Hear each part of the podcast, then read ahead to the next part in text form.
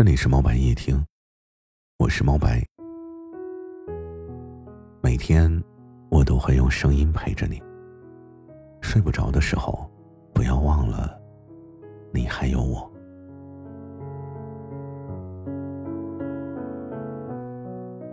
嗨，你知道吗？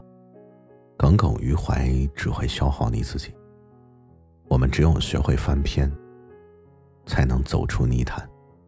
如果我们总是抓着过去的难过不放，握着心里的委屈不撒手，越执着，就会越疲惫；越耿耿于怀，就越会消耗自己。渐渐的，我们会对任何事情都提不起兴趣，就更别说重新开始了。我们总不能一直困在悲伤中驻足不前吧？所以翻篇吧。翻篇了，就可以走出泥潭，走出你人生的死循环。当你有一天开始穿戴整齐，好好打扮自己的时候，没有抱怨，不再邋遢，不再执着于痛苦，开始试着开导自己，开始做喜欢的事，去喜欢的地方，你就会发现。这个世界上有趣的事情真的还有很多，而曾经的那些悲伤和难过，渺小的不过是宇宙中的一粒尘埃。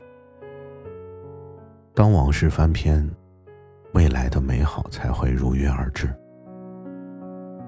只有你自己真的想通了，全世界才会为你绕路。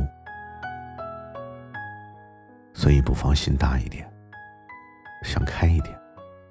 学会翻篇，你的人生就赢一半了。